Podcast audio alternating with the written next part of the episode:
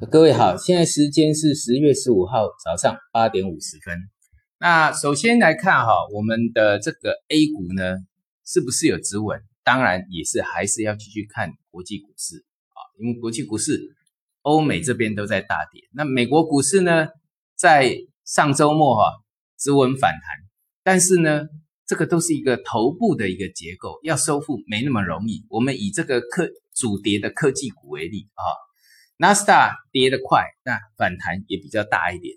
那这个就是大涨大跌，只要进入一个大行情，它就是大涨大跌，不论是多头或是空头。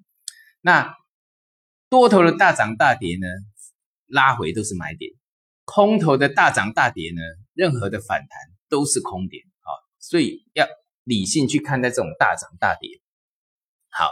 那我们看这个纳斯达，纳斯达在指数方面呢，七千六以上都是压力，七千六啦，七千七、七千八，这层层的关卡，这里有很大的头部区啊，所以这个是一个形态上的一个破坏，要收复没那么容易啊，这个都是要时间的啊，那只要不崩盘就不错了啊，你要这样记得要等啊，这个要看。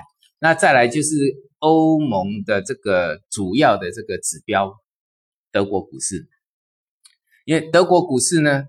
上一周的周线收一根黑 K，然后直接破线。这个破线是破掉了二零一七年，也就去年三月以来的颈线。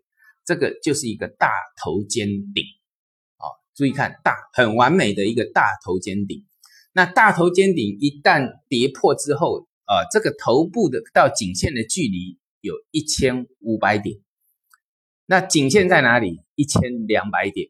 那技术。分析的结论出来了，只要一千两百点没有突破去站回去之前，那一千两百点往下算一千五百点啊，对不起，一万两千点是它的一个颈线啊，一万两千点这个颈线没有突破站回去之前，往下看一千五百点啊，就这么简单了啊，操作很简单，其实啊，就是压力只要是一个头部结构，像德国股市呢，压力不上就往下看满足，就这么简单啊。好，那当然，欧盟是有什么？呃，欧洲这个强势的这些都是呃，德英法这些都是被欧洲带下来的。欧洲是什么？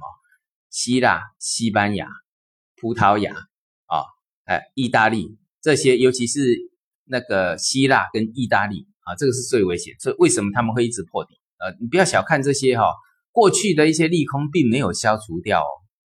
欧洲的这个也这个像最近我们看到像意大利的这些都在股债双杀，这些长期的利空并没有被消除掉，只是放在那个地方被隐藏起来，但是没有消除，它随时会爆发的啊，所以这个要特别注意一下。那像欧洲，我跟各位讲过，现在要看那个欧洲的斯托克五十，也就是说欧洲的这个五十大的这个成分股，它是已经破底了。啊，破底就像我讲的啊，这个只要它的一个呃结构没有转好之前，这整个大的形态它是破掉的。那再来就看一下，啊，最近像恒生指数啊，有人对在，因为我们这个恒生香港恒生指数还好像还蛮多人在做的。那这个呢，它只是跌到一个第一波的跌幅满足，这个去测算一下头肩顶的一个方式，就刚刚我在讲德国一样啊，其实这个都不难去判断的。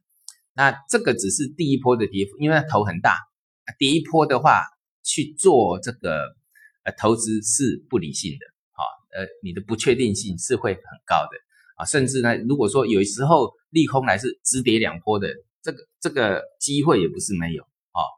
那另外这个呃所有的资金呢，一旦呃产生恐慌之后，当然了，这一次黄金就真的往上突破了。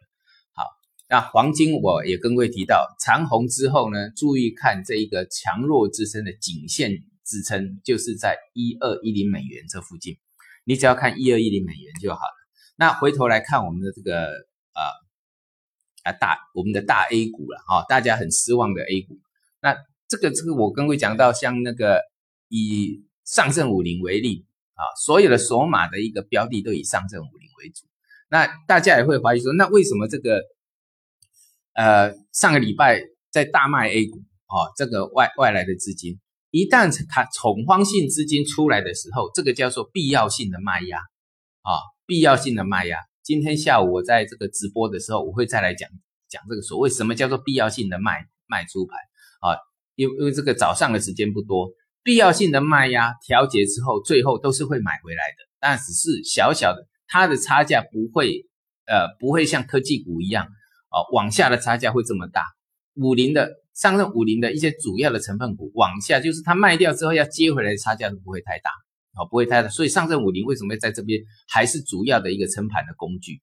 那就是注意看二千两千四百点的这个支撑啊，因为这个收敛这个底部的一个下缘支撑在两千四百点左右。那上证指数就看两千七的反压了，多头的结构看支撑啊，那转坏的结构就看反压，像创业板指。呃，创业板指啦，像中小板指，这个都要等形态。那既然创创业板指要等形态，那带头领跌，第一个就是国产芯片，后面接着国产软件也接着跌。那这些破线之后，你就等形态就好。好，有些东西就像像最近的这个黄金，在前几天它才往上突破。那在这个之前几个月，你就是等形态。创业板指这些都是一样，都是等形态。啊，像那个。我们所谓的等形态啊，啊，这个就是所谓等待是一种艺术了，哈。你看那个纳斯达，我在十月四号的时候有讲到，它是一个啊破线翻空的一个结构。十月四号那一根破线，那根破线就是把形态给等出来了。那一般在做空的人会去空它，然后下面呢下来的速度就很快。同样的道理，不管是底部或是头部，那个形态都是等出来的。好，我们今天讲到这里，下午哈，我们直播见，谢谢。